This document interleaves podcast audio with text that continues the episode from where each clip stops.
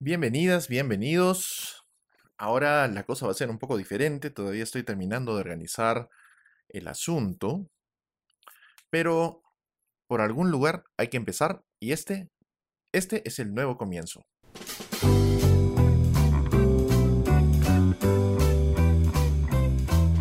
Esto es El Show, una hora de conversación junto a Enrique Durán.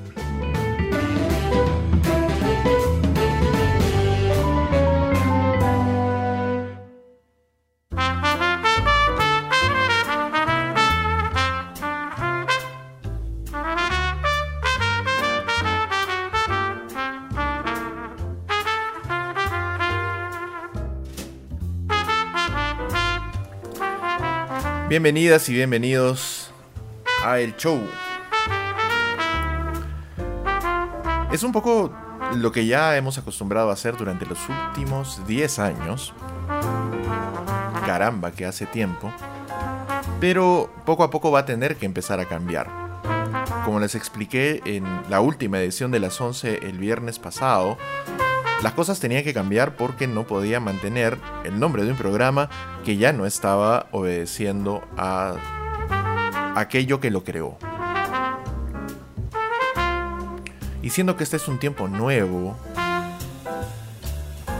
incierto aún para la mayoría de nosotros, pues toca arriesgar un poco, intentar cambiar alguna cosa más, pero sobre todo encontrarme con ustedes como siempre los lunes, miércoles y viernes a partir de las 22. Todavía hay cambios por hacer. Eh, Facebook todavía no me permite cambiar el nombre de la página del show. Así que continuará aún saliendo como las 11 con Enrique Durán hasta que Facebook finalmente me admita la solicitud de cambio de nombre, pero estoy empezando a cambiar progresivamente la gráfica. Es un poco complicado porque tengo que dedicar algunas partículas de tiempo a hacer que esto funcione de nuevo con todo el nuevo concepto que viene detrás con el show. Sin embargo, espero que puedan acompañarme como siempre Poquito a poco van a empezar a notar más cambios, algunas cosas que quiero hacer hace bastante tiempo voy a hacerlas con el show. Veo que la gente ya se está conectando y eso me hace muy feliz. Y quiero ver si es que van apareciendo los primeros saludos de la noche, como es costumbre, para conversar un poco, para... En efecto, pronto vamos a poder conversar de verdad. La idea, por ejemplo, de comprar una consola de audio hace pocas semanas era precisamente poder empezar a meter la voz de la gente que sigue el programa y empezar a hacerlo más personal. Julio Velarde Arana, mi querido amigo del artefacto. Gran tipo, una persona de lujo y además especialista en sonido, especialista en organización de eventos, cualquier cosa que quieran hacer en ese ramo, ya sea en la vida real o en el mundo digital, busquen a Julio Velarde. A ver si me pasas tus datos, hermano, para hacerte un cherry como es debido. El show no puede empezar si no hay música en el show.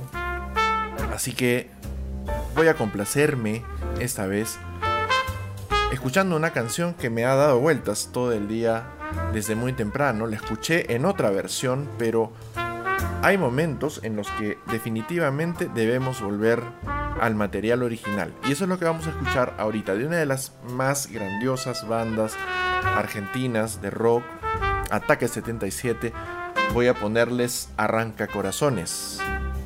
Escúchenla conmigo, conversamos después en el show con Enrique Durán. Volvemos en un ratito con más.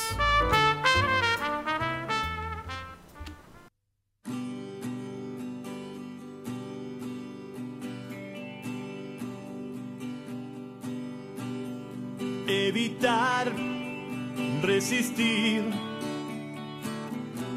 tu hechizo de suave adicción como si fuera fácil dominar mi sentir y saber que te vas y saber que la abstinencia me puede. Todo se vuelve oscuro y solo puedo decir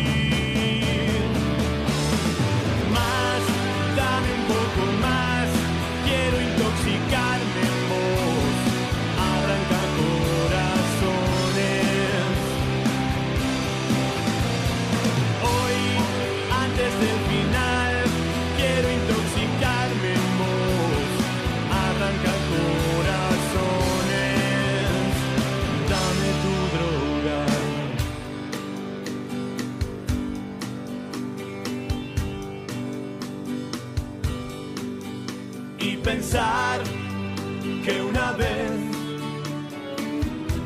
me dijiste terminemos todo. Mi vida es un desastre y no te quiero en él, pero al fin te seguí por un laberinto de espejos rotos y aparecí en un barrio del que no puedo salir.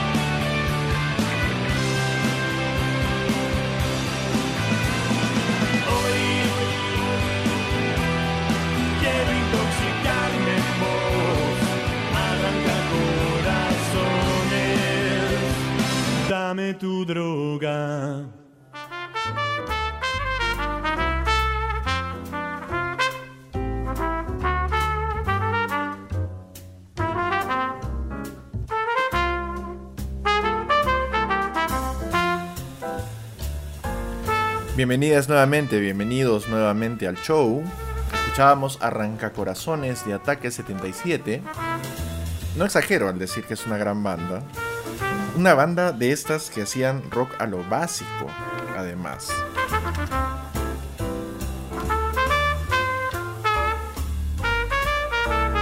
Ataque 77 se formó en 1987 y si, de alguna forma eh, se hizo popular acá en Perú fue por una versión suya más punky, más pesada de No me arrepiento de este amor, que seguramente muchos y muchas de ustedes han escuchado en algún momento de sus vidas, en medio del despecho, montañas de alcohol y todo lo demás.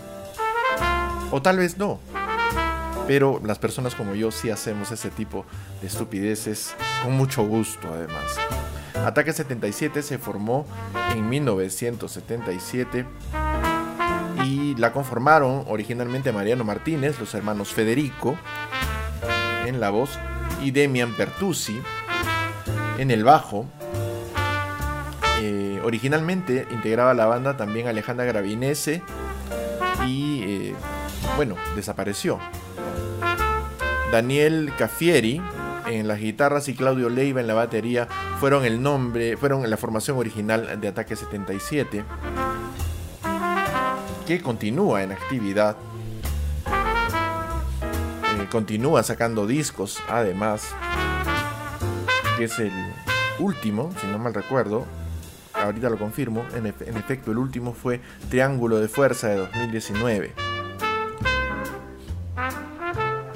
Contra lo que pueda esperarse de una banda que se define a sí misma como punk, pues podemos escuchar mucha música melódica en Ataque 77. Yo recuerdo con especial cariño su presencia en el maravilloso programa que hasta hace unos años se hacía en la televisión argentina, Encuentro en el Estudio.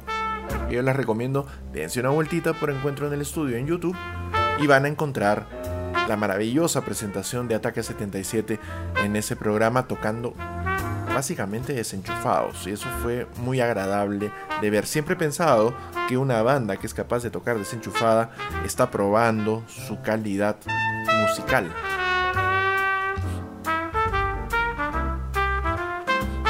Ok, me van complaciendo con, con mucho gusto además en el caso de mi queridísima Milita Tairó que me está mandando música. Ella, como alguna persona de repente por ahí recordará, porque ya he puesto la música de Milita en el programa antes, cuando todavía éramos las 11, eh, es muy aficionada a la música de orígenes árabes, de orígenes orientales.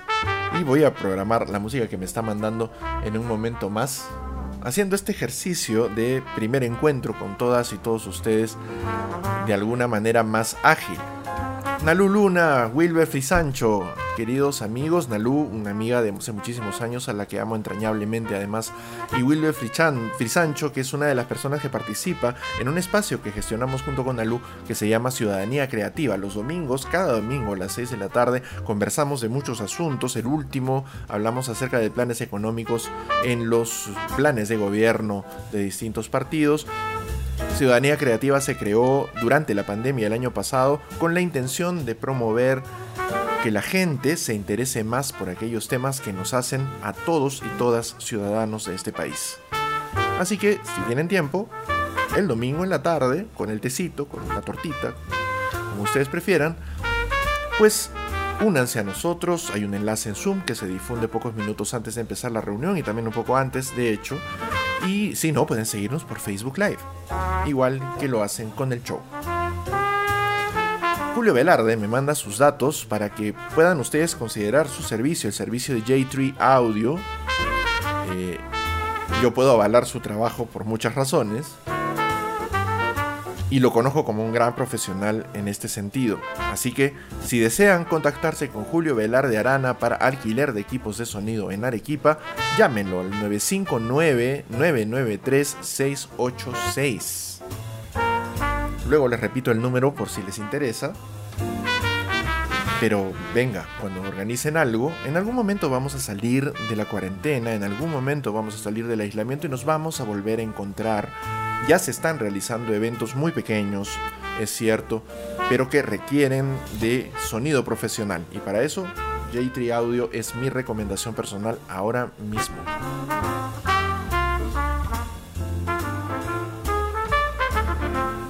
Este ha sido un fin de semana agitado que ha visto de repente uno de los momentos más tremendos de los últimos años de la televisión eh, nacional. Hemos visto la demolición en vivo y en directo, por un lado. No sé cuán en vivo es, pero en fin. Hemos visto la demolición en pantalla en dos momentos del domingo de la que fuera en algún momento la hijada favorita de la derecha nacional, la señora Keiko Fujimori, cuya candidatura evidentemente ha dejado de ser respaldada por este colectivo incierto que no necesariamente es orgánico, pero que existe.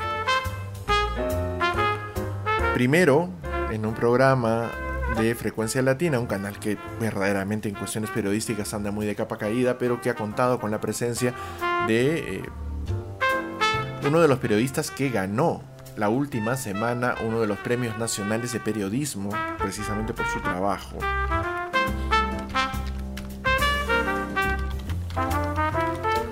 Déjenme confirmar bien el dato porque tampoco quiero que se vaya a caer así nomás.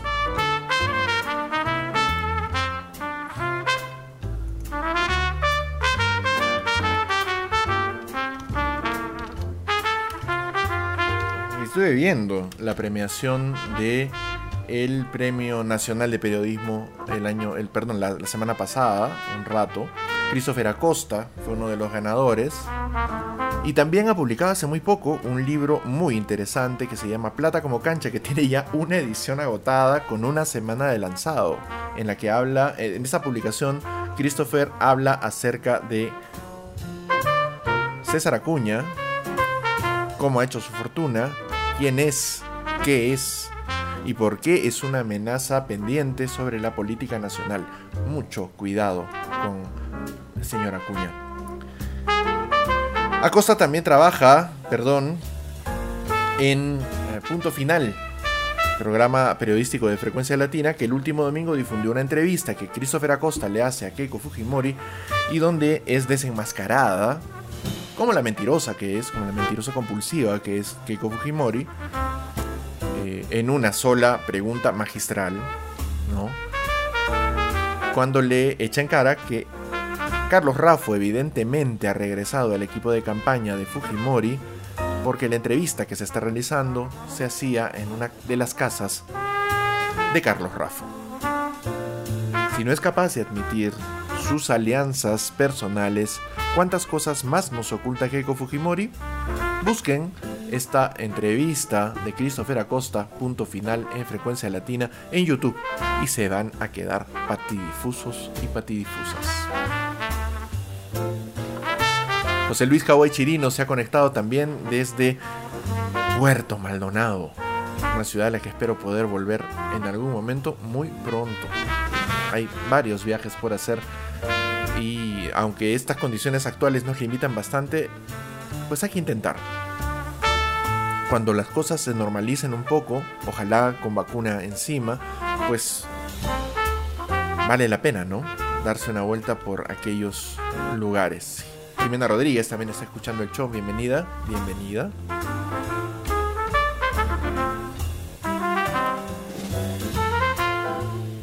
A todos los que están escuchando el programa, les pido por favor, compartan.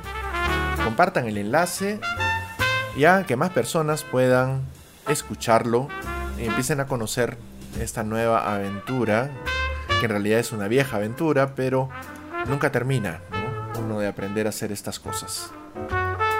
Así me doy cuenta, ¿no? Hace unas pocas semanas me di cuenta que este año cumplo 10 años haciendo esta, esta cuestión. Ya es un número importante, lo dije en ese momento y espero poder seguir haciéndolo al ritmo que me he impuesto ahora y bueno, divertirnos juntos. El otro momento épico e interesante de la del fin de semana que acaba de pasar nos lo regaló el inefable Jaime Bailey, una persona que por lo menos, en mi humilde opinión, decidido destruir su carrera periodística, que llegó a ser muy notable, sobre todo a finales de los 90, comienzo del siglo XXI, cuando regresó a la televisión peruana en la encarnación más interesante de su alter ego periodístico. Jaime Bailey es un ser de innumerables alter egos, con el francotirador, Incluso se emitió un libro en aquel momento que de repente sería interesante buscar otra vez.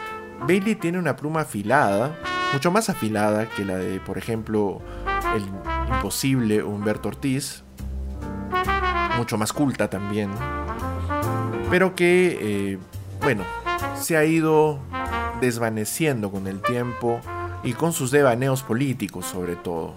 Bailey que supo ser un liberal, si bien bastante cercano a lo libertario en algún momento de su vida, pues ya se ha decantado definitivamente por una versión de la historia que me parece pues bien triste, ¿no? Opinión personal, es lo que siempre escuchan en el show. En fin, Bailey entrevistó también a Keiko Fujimori y durante el programa se desembosó ya por completo eh, que Willax, que originalmente apoyaba mucho a los Fujimori, pues ha decidido ya no hacerlo más. Ha hecho patente su apoyo tanto a Hernando de Soto, quien tiene un programa en Willax, como a Rafael López Aliaga, que me parece que también tiene un espacio allá, porque constantemente es entrevistado y además es respaldado por uno de los, vamos a llamarlo de una manera genérica, tanques de ese eh, canal, de esa letrina que es Willax.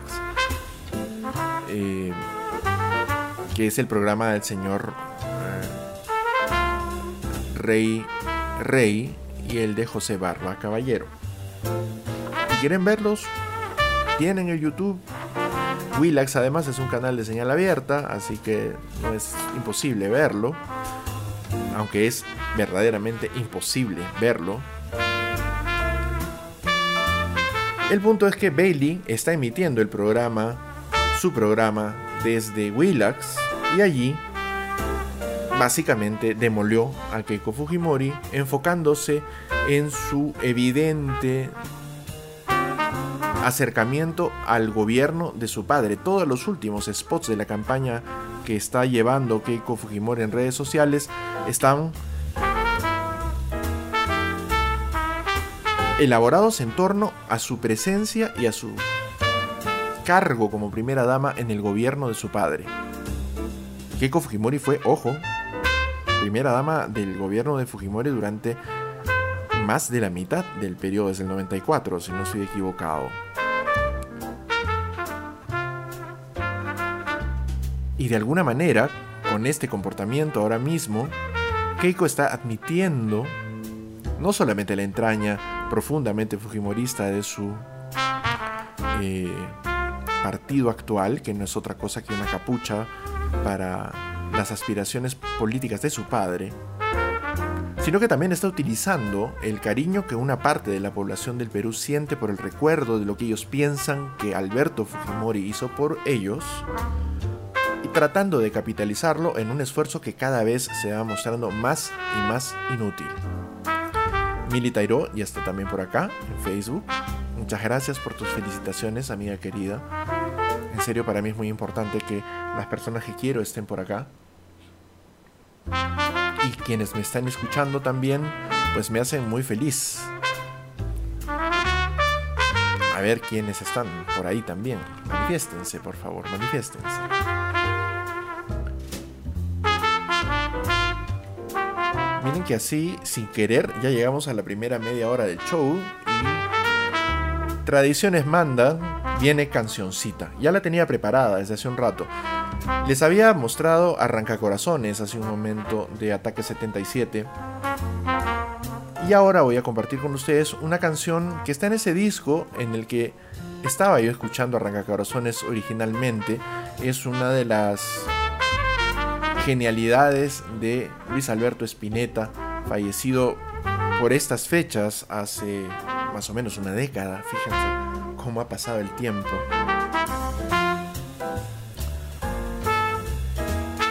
Spinetta compuso mucha música brutal y a mí siempre me gustó esta. Y en la versión que de ella hace Fabiana Cantilo en uno de sus dos discos compilatorios del rock argentino, la canción suena de verdad muy bonita. El tema de Pototo de Luis Alberto Spinetta en versión de Fabiana Cantilo. Vuelvo con ustedes en un momento más en el show, la nueva versión del programa de conversación de Enrique Durán.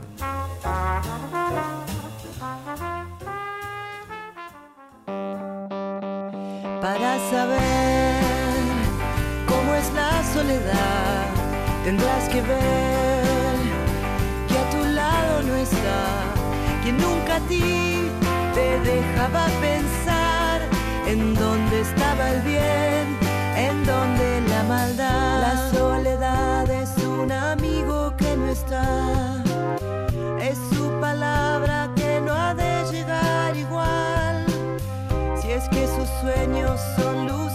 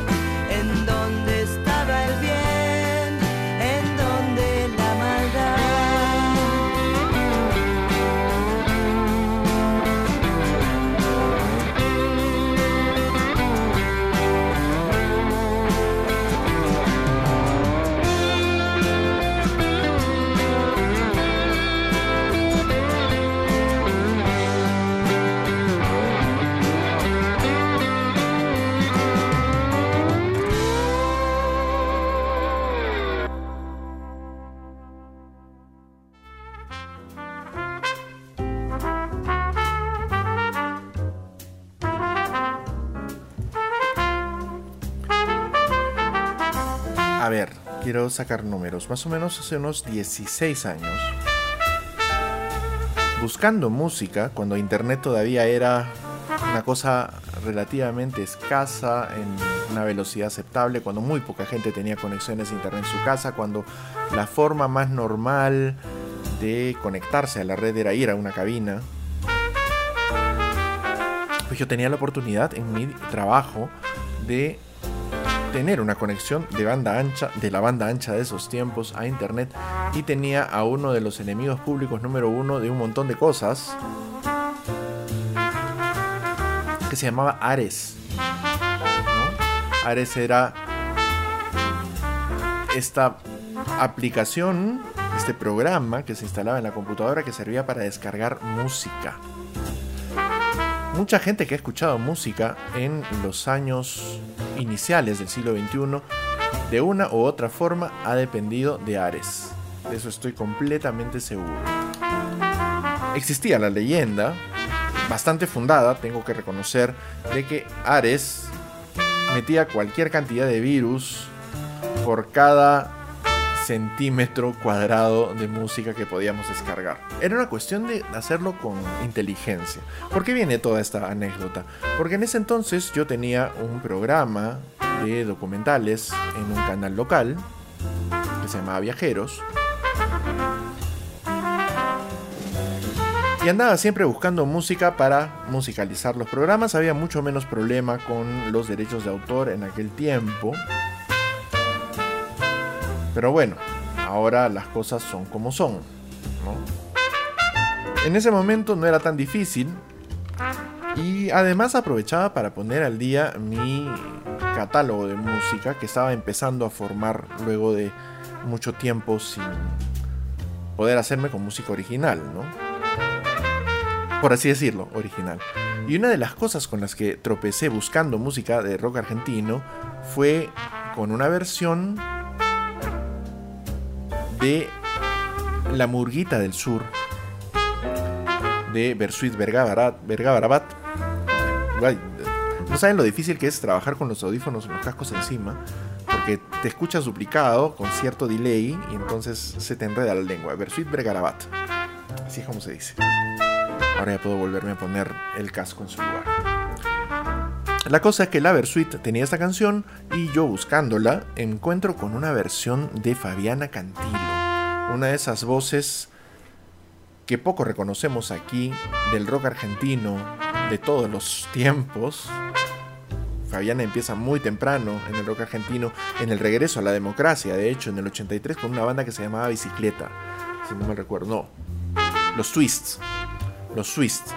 Y los Twists formaban parte de la trupe de Charlie García, habrían shows de Charlie en ese momento en la Argentina que recién regresaba a la democracia y Fabiana tenía una voz muy reconocible, muy particular, que ustedes acaban de escuchar también en esta bonita versión del tema de Pototo de Luis Alberto Spinetta.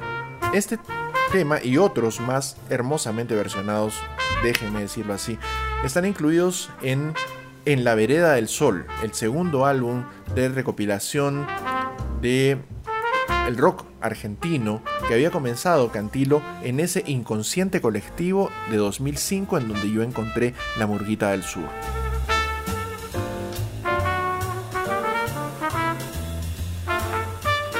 En La Vereda del Sol se lanza en 2009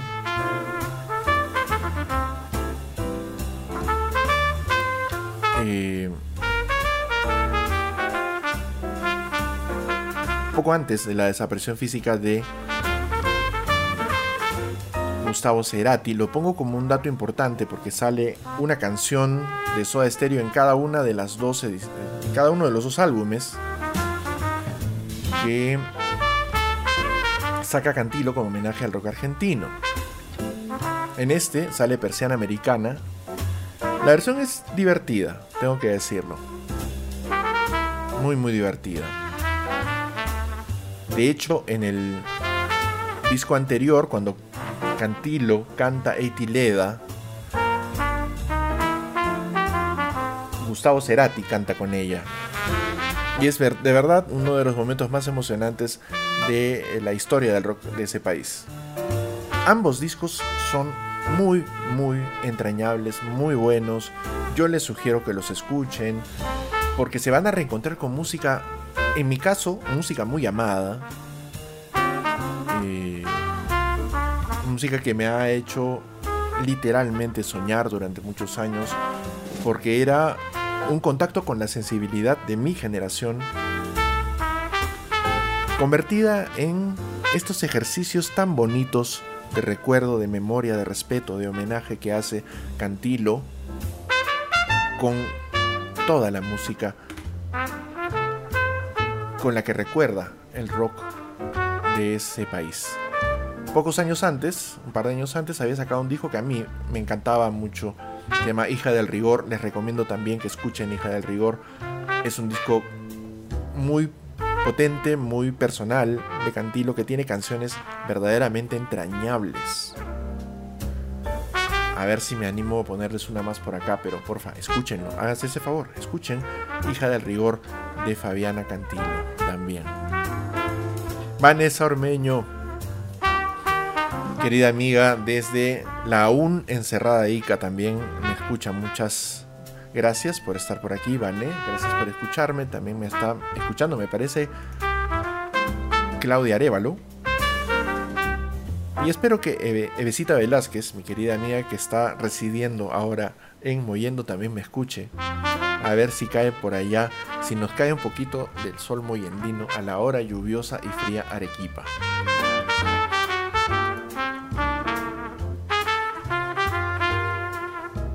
Otra cosa que pasó el domingo, yo no soy muy aficionado a televisión nacional, se los he dicho un millón de veces, pero hay que tratar de permanecer informados. Y uno tiene Twitter, bien, bien curado. Esa otra cosa que pasó el domingo fue la entrevista en muchos tramos vergonzosa que hace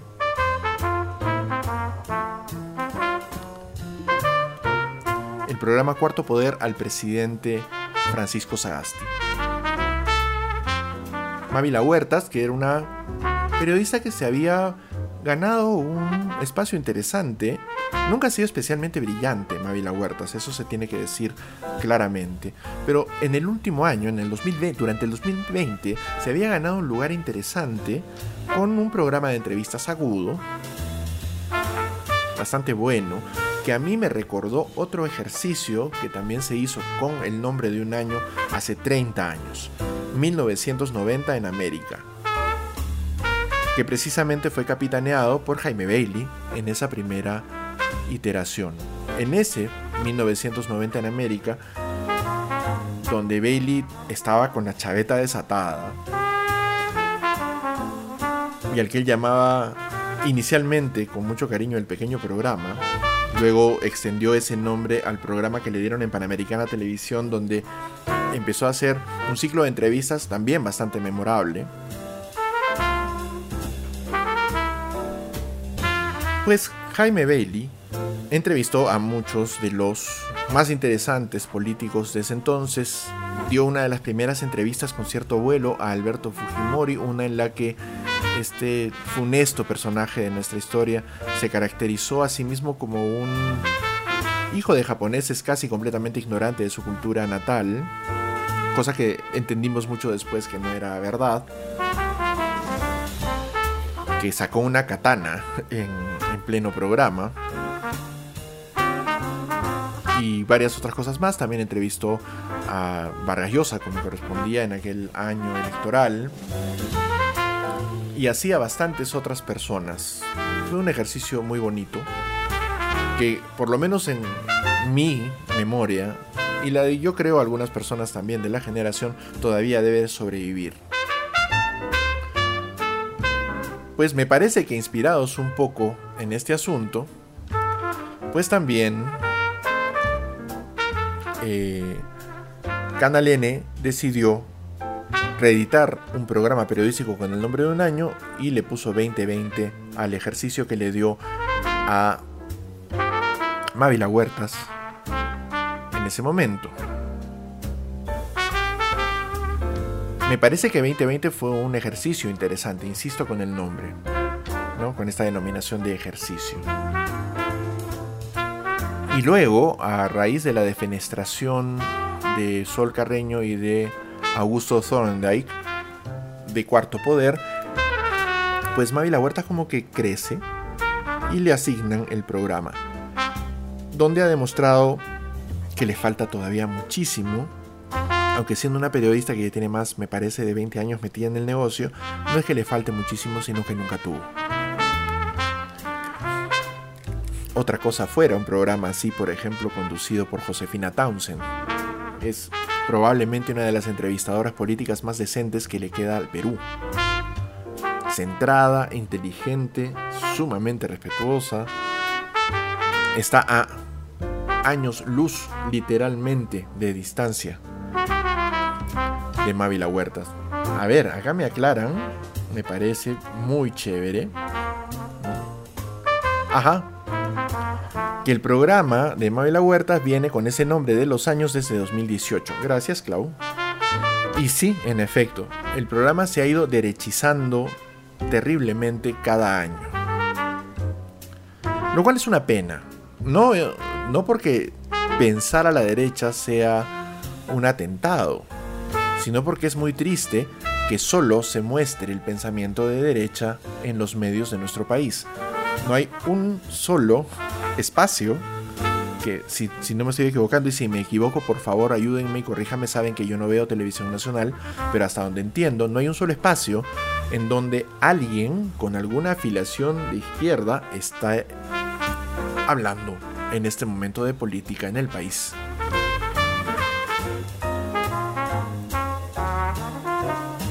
De verdad a mí eso me da mucha cólera porque cualquier atisbo de pluralidad desaparece. ¿Dónde encontramos Eh, me dice que se está entrecortando. Sí, la verdad es que la señal de red está bastante miserable hoy día. En general. Pero espero que no haya muchos problemas. Sí he visto un par de hipos. No me parece que hayan sido muy importantes. Ojalá que podamos aguantar esto. Y quienes estén sufriendo este problema de entrecorte, pues avísenme también. Igual como saben, el programa se queda grabado en Facebook, aunque la música queda suspendida por esta cuestión de derechos de autor. Pero también lo pueden escuchar desde mañana muy temprano en Spotify. Todavía lo van a encontrar en el canal original de las 11, aunque ya estoy terminando de hacer los últimos ajustes para transformarlo también en el canal del show. O tal vez creo un canal para el show y deje el de las 11 con su merecido lugar después de tantos, tantos años.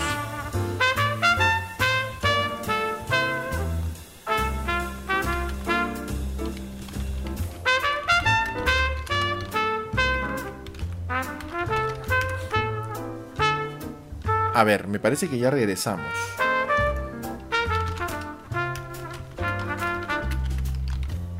Me preguntan también por WhatsApp. Si quieren y tienen mi número, venga, conversemos por WhatsApp.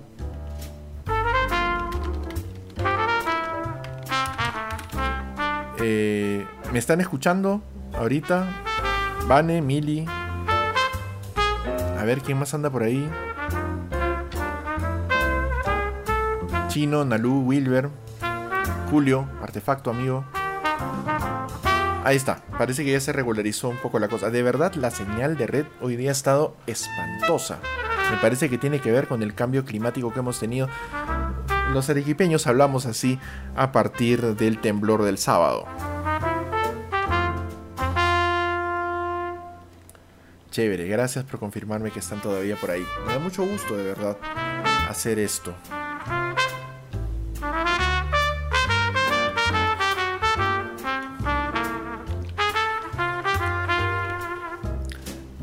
Em, yo creo. Ahora, más temprano, estaba elucubrando un poco para ver qué música le ponía a esta nueva iniciativa, a este nuevo juguete que me gusta mucho.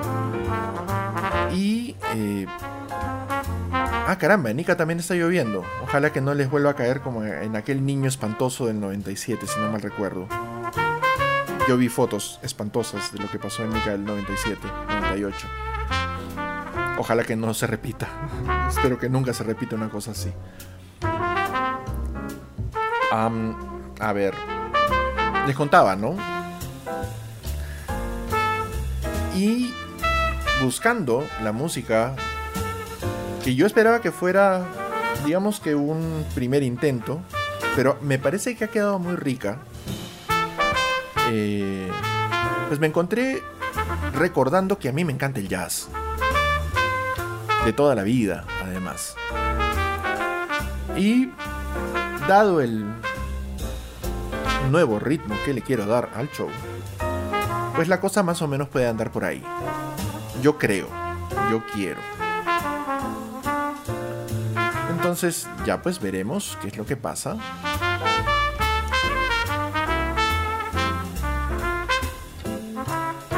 Y ahora, antes de continuar, quiero jugármela por la música que me ha mandado Milita Tairo. A ver. Quiero que me ayudes, Milita, ya que estás conectada por ahí. Porque me mandas esta canción, que me parece que está muy chévere, de una banda que entiendo que su nombre se pronuncia Kairoki. ¿Será esa una forma correcta de pronunciar el nombre?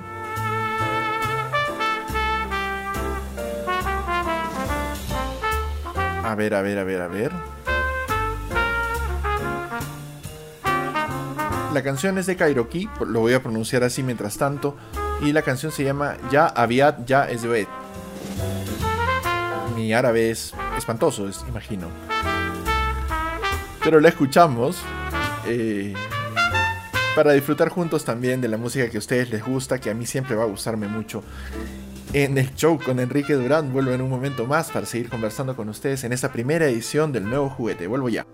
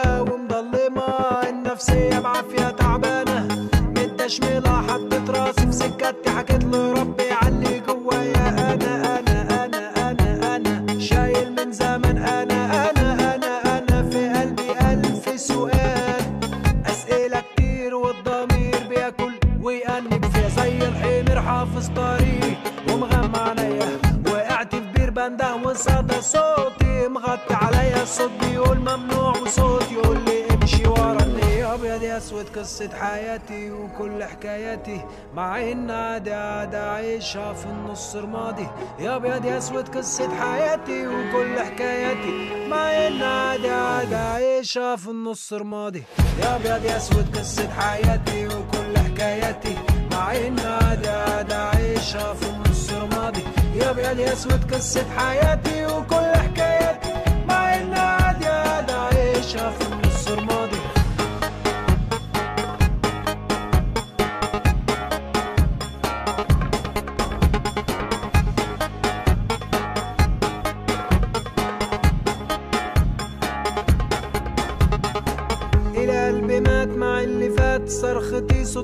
سكات يأس كسر واحباط طناش طناش واستعبط بعد عن رب العباد شيطان راكبني زي الجواد ترجن ترجن روح هناك روح هناك تطلع السراب بجري في سباق وأنا في متساق والسواق بيدوس بغباء. قطيع والكل بيقول ماء ماء ماء ماء زهقت يا ناس من النفاق. والمجتمع الكذاب جريت على أقرب دولاب عملت دماغ ودتني هناك واللي زاد واللي غطى اتلطت في الدنيا رد رد فات وأنا في المحطة. وكل يوم تتعاد اللقطة السكر حرق وشطة والدماغ طلعت قهوة واللي يخويك يتحاكم فيك غلطان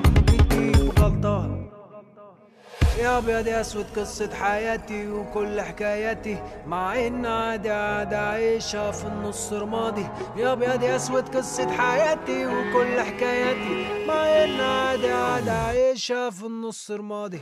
يا ابيض يا أسود قصة حياتي وكل حكاياتي مع إن عادي عادي عايشها في النص رمادي. يا ابيض يا أسود قصة حياتي وكل حكاياتي.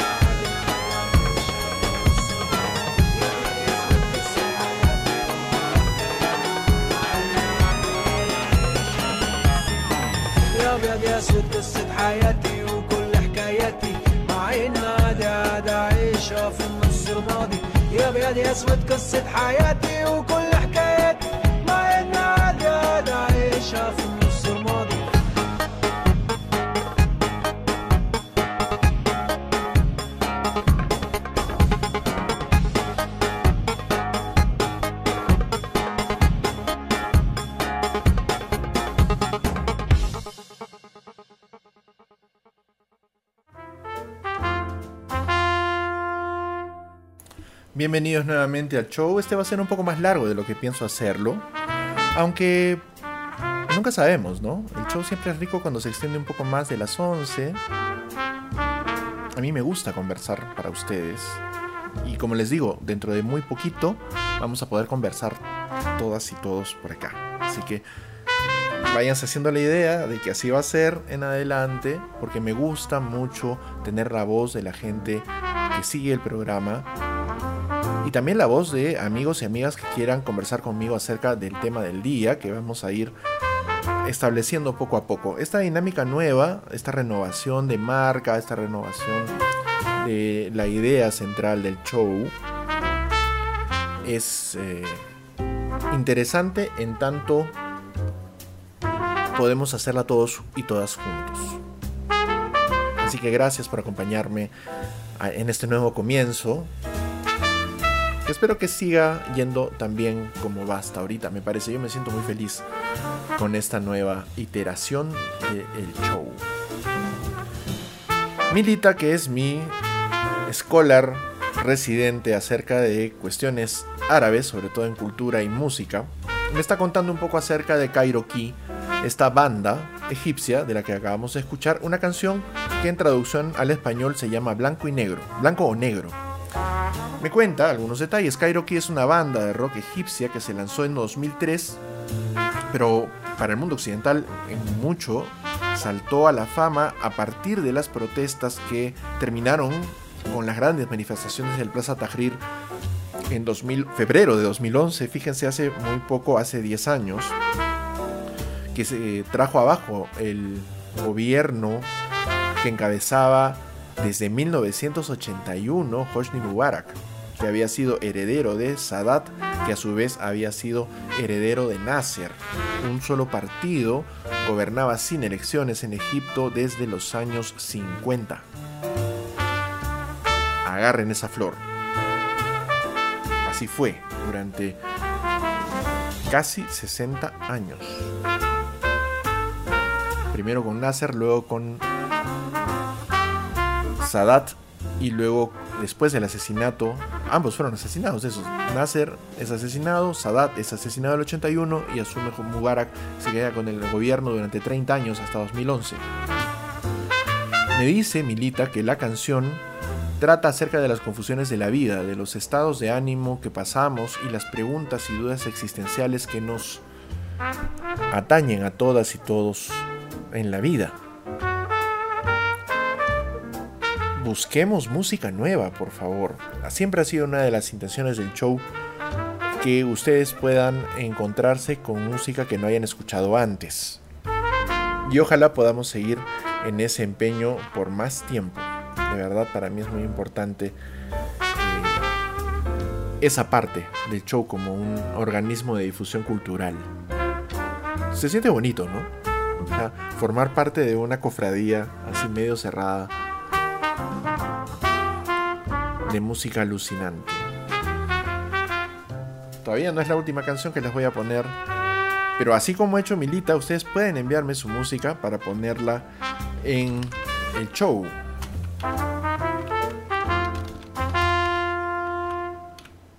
Ajá. Ya estoy pensando en la siguiente canción que les voy a poner en un ratito más. Cuéntenme, ¿les gusta esta cosa nueva que estoy haciendo? Me parece que el ritmo ha cambiado un poco. Estoy tratando de ser menos solemne. Que me parece que las 11 tenía su solemnidad. Ojo, eh, he amado ese espacio con todo mi ser durante una década. Con sus idas y venidas, con sus transformaciones y con muchas cosas más que me traen muchísimos recuerdos, pero es el momento de dejar atrás esas cosas. Y de renovarse. ¿no? El intento del show es precisamente hacer esa renovación. Como ven también la imagen del programa ha cambiado, el logotipo es nuevo y así. Y a mí me gustaría mucho que me ayuden un poco. Todavía no he terminado de establecer todo. Así que les voy a hacer un par de encuestas tanto por el grupo como por la fanpage, sobre todo por el grupo, porque ahí está eh, la gente más hardcore del programa, me parece. Para que me ayuden un poco con ciertos asuntos. El logo ya lo he estado validando un poquito con algunas personas en los últimos días. A mí me ha gustado que sea así tan simple son. Eh, lo hace legible y sencillo, pero Ya ven que hay que cambiar varias cosas. Todavía estoy utilizando, estoy utilizando algunos elementos gráficos que tenía del, de las 11. Pero vamos a ir cambiando. Porque esto tiene que transformarse por completo. Y crecer un poco más. Espero que así sea y que ustedes como siempre me ayuden a que el programa vaya por ese camino de cambiar y crecer.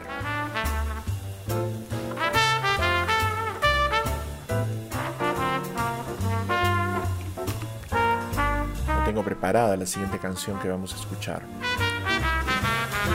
En fin, hablando de otras cosas, me perdí de continuar el comentario acerca de la entrevista de Sagasti con Mávila Huertas el día de ayer en Cuarto Poder que pueden encontrarla completa y segmentada también tanto en Twitter como en YouTube. Eh, háganlo, por favor. Se ha hecho evidente, muy evidente, que el gran interés que existe por eh, de alguna manera privatizar el tema de la vacunación en este momento tan crítico de la pandemia en el Perú, pues ese, ese, intento se está expandiendo en algunos medios, tratando de conformar un grupo de presión.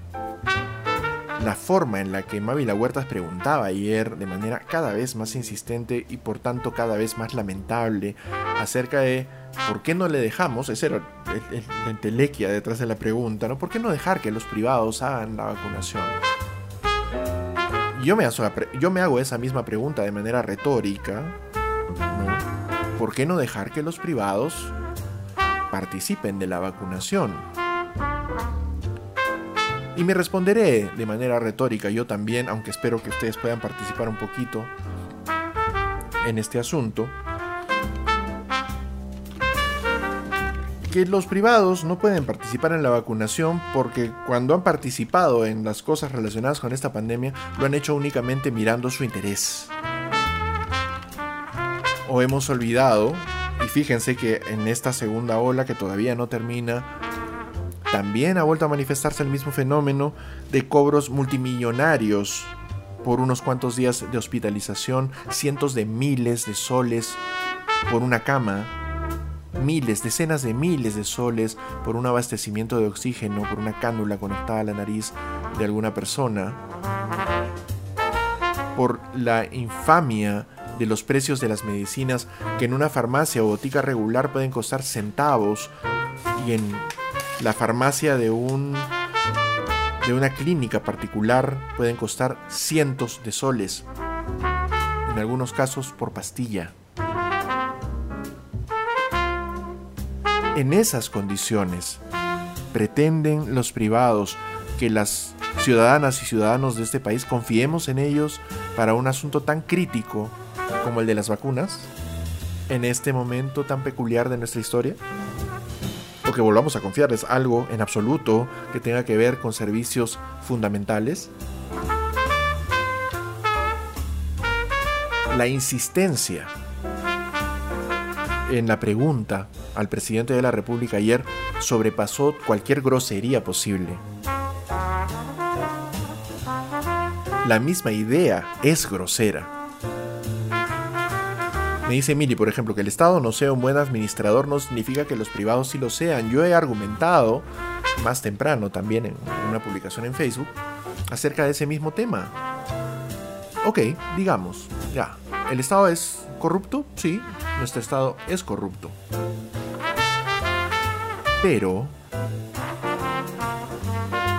nuestros privados también son corruptos. O ya hemos olvidado Comunicore.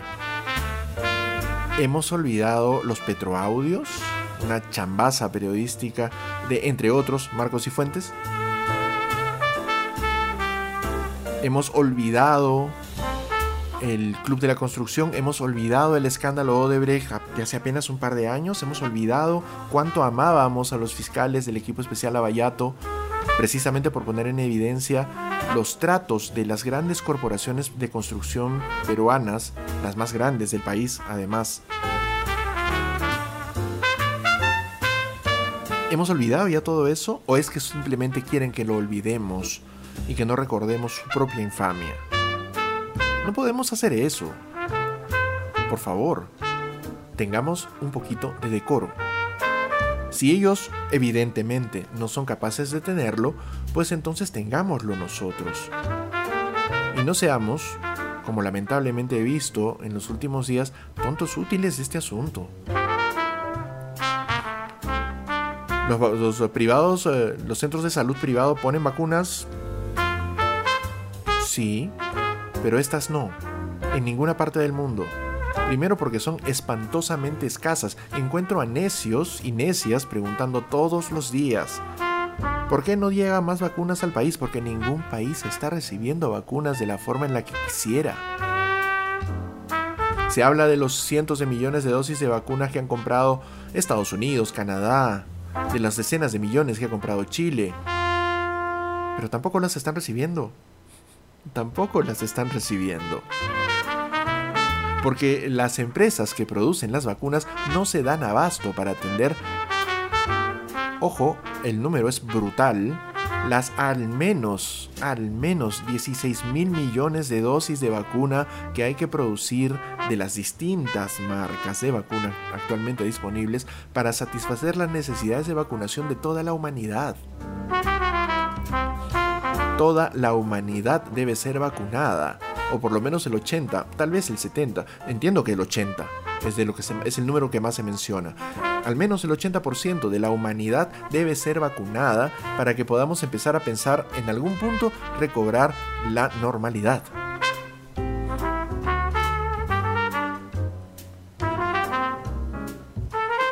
Y no se está produciendo ese ritmo porque es imposible. Pero se está produciendo. ¿Quiénes son los encargados de hacer estas campañas de vacunación masivas y extendidas? Los gobiernos. No me voy a cansar de recordarlo porque se está repitiendo mucho en las redes. El Estado peruano lleva décadas vacunando de manera masiva y eficiente. ¿Cuántos de nosotros, los que ahora ya tenemos 40 o 30 y muchos, hemos recibido vacunas en las campañas de vacunación Benavan durante los 80, a comienzos de los 90, cuando centenares de enfermeras y enfermeros y personal sanitario del Ministerio de Salud se agrupaban en losas deportivas, en parques, en plazas, para vacunarnos a todos.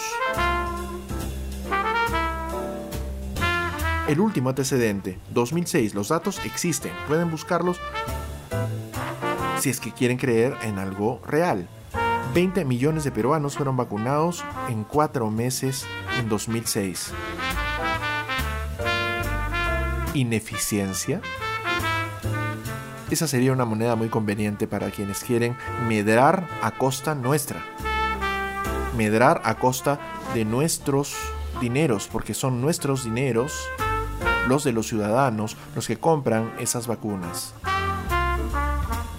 Algunos dicen que los privados podrían vacunar de manera gratuita.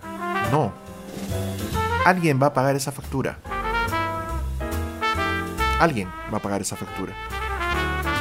No las, las vacunas no van a llegar por teletransportación a los almacenes de las clínicas privadas y van a ser colocadas a costo cero por los privados. Eso no va a pasar. No ha pasado antes y no va a pasar ahora. Alguna forma de cobro va a haber. Imparata no va a ser. La vacuna ahora mismo en muchos países ya se está considerando como un derecho inalienable, como una cuestión de Estado, como un asunto de seguridad nacional, como un asunto de salud pública indiscutible. Por favor, dejemos de considerar siquiera la posibilidad de que en este momento de la pandemia, cuando tan pocas personas están siendo vacunadas en el país, los privados quieran hacerse con esa responsabilidad. Que no va a ser una responsabilidad para ellos, sino un negocio muy redondo.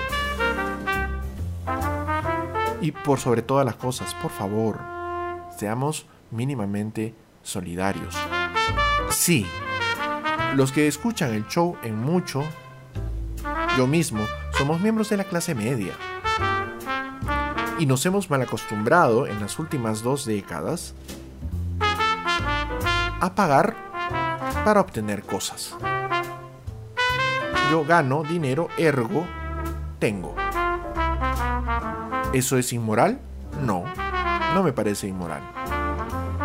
En esas circunstancias no es inmoral. Trabajo, gano mis ingresos, muchos o pocos, decido cómo los gasto y obtener beneficios de mi trabajo es algo perfectamente eh, lógico.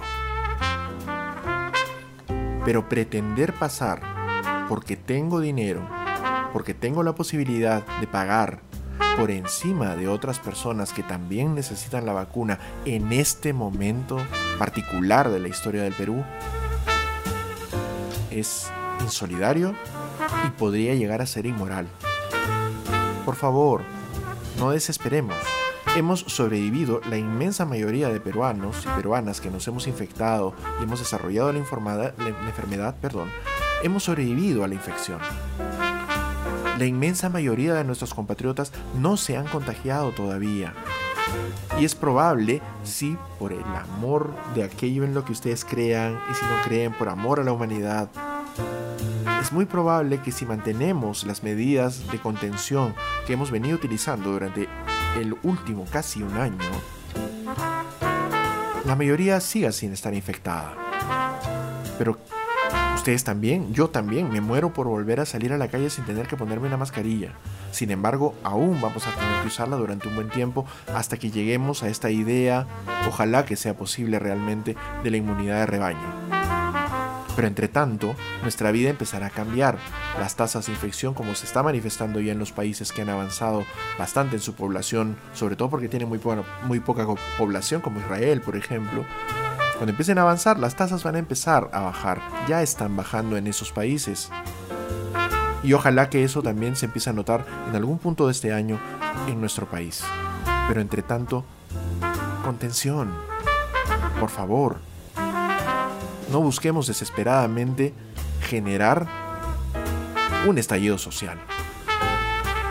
Porque al final eso es lo que podría pasar si insistimos con esta idea avariciosa, terrible, de tener derecho a estar sano solo porque puedo pagar por ello. Así no. Por favor. Así no.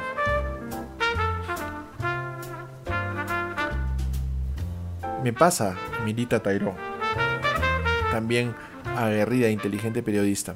Identificaron la existencia de personas que están registradas en más de una institución irregularmente. A ver, quiero ver esta noticia. Publicada en Perú 21. A ver si logro leerla. La Contraloría advierte irregularidades en la distribución de vacunas en el Hospital Militar de Arequipa.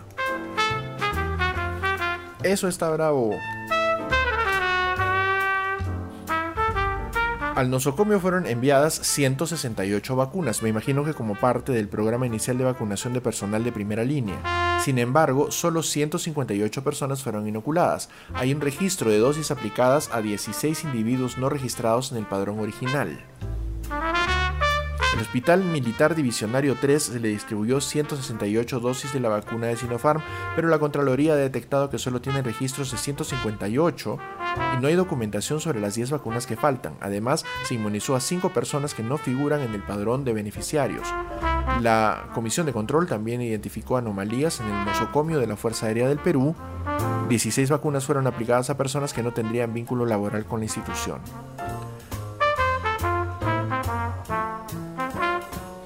Ok, y así queremos que vacunen los privados. No seamos inocentes, pues. No seamos inocentes. Porque lo único que va a pasar, si es que tal cosa llegara a suceder, es que finalmente ese fenómeno se multiplique y lo hará.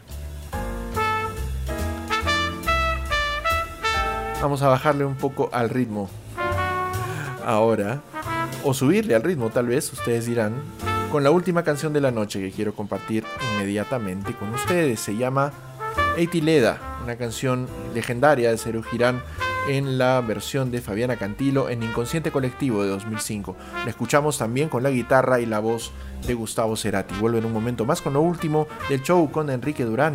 La nueva época ha empezado.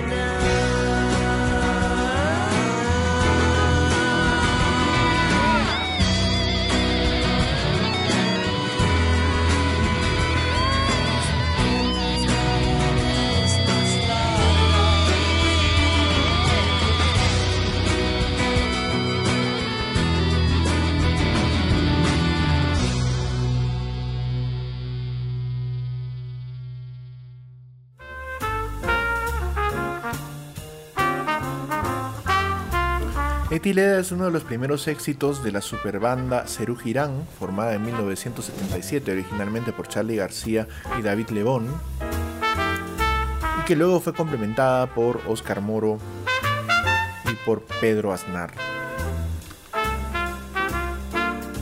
La banda, que tuvo un comienzo oscuro, poco aclamada por la crítica, al, menos en un primer momento, luego se convirtió en una de las insignias del rock argentino, también en una banda capaz de proyectar mensajes en contra de la feroz dictadura militar en medio de la cual empezaron a tocar en canciones mitológicas como Canción de Alicia en el País, por ejemplo. Una brutal, brutal este, muestra de ingenio en contra de la censura.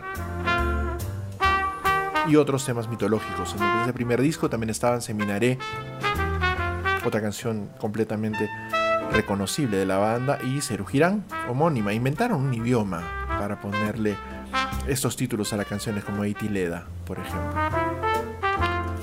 Que es una canción maravillosa, ¿no? Llamada también Nena, fue escrita por Charlie cuando tenía 17 años y la cantó tanto con su generis como con Cerú Girán. Aunque alteró la versión original que cantaba con su generis,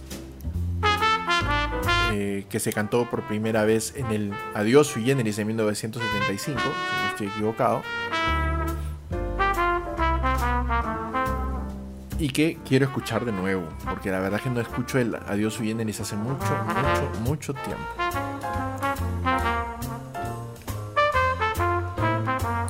La maravillosa versión de Fabiana Cantilo con la voz y la guitarra de Gustavo Cerati es lo que acabamos de escuchar ya casi al final del show. Los espero el miércoles a las 22 con un programa un poquito más armado, con algunas cositas más que todavía le faltan y poco a poco irán regresando para darle organicidad a esto. Les agradezco a todas y todos los que han estado escuchándome durante esta hora y media de necedades. En efecto, mi estimado Julito, el programa está teniendo problemas de conexión. Igual, mañana pueden escucharlo con mucha más claridad en Spotify. Les pido por favor a todos los que están escuchando todavía el show en vivo, compartan el enlace de Spotify que voy a empezar a compartir desde mañana en las páginas del show. Voy a crear un grupo de Telegram para los que ya tengan instalada esta este nuevo servicio de mensajería. Bueno, que de nuevo no tiene absolutamente nada. Yo uso Telegram hace como cuatro años. eh, pero que se ha hecho muy popular por las medidas que está tomando Facebook a través de su aplicación WhatsApp. Así que en Telegram voy a formar un grupo de distribución para compartir el contenido de las, del show. Ya no es las 11, todavía me va a costar un poquito de trabajo acostumbrarme. A todas y todos los que han escuchado el primer programa del show esta noche, muchas gracias. Difúndanlo con sus amigas y amigos, hagamos crecer esta idea para ver hacia dónde vamos, hacia dónde vamos juntos. Y acompáñenme el miércoles y el viernes a las 22 en las dos siguientes ediciones del show con Enrique Durán. Muchas gracias por compartir conmigo. Nos encontramos el miércoles a las 22. Gracias. Chau.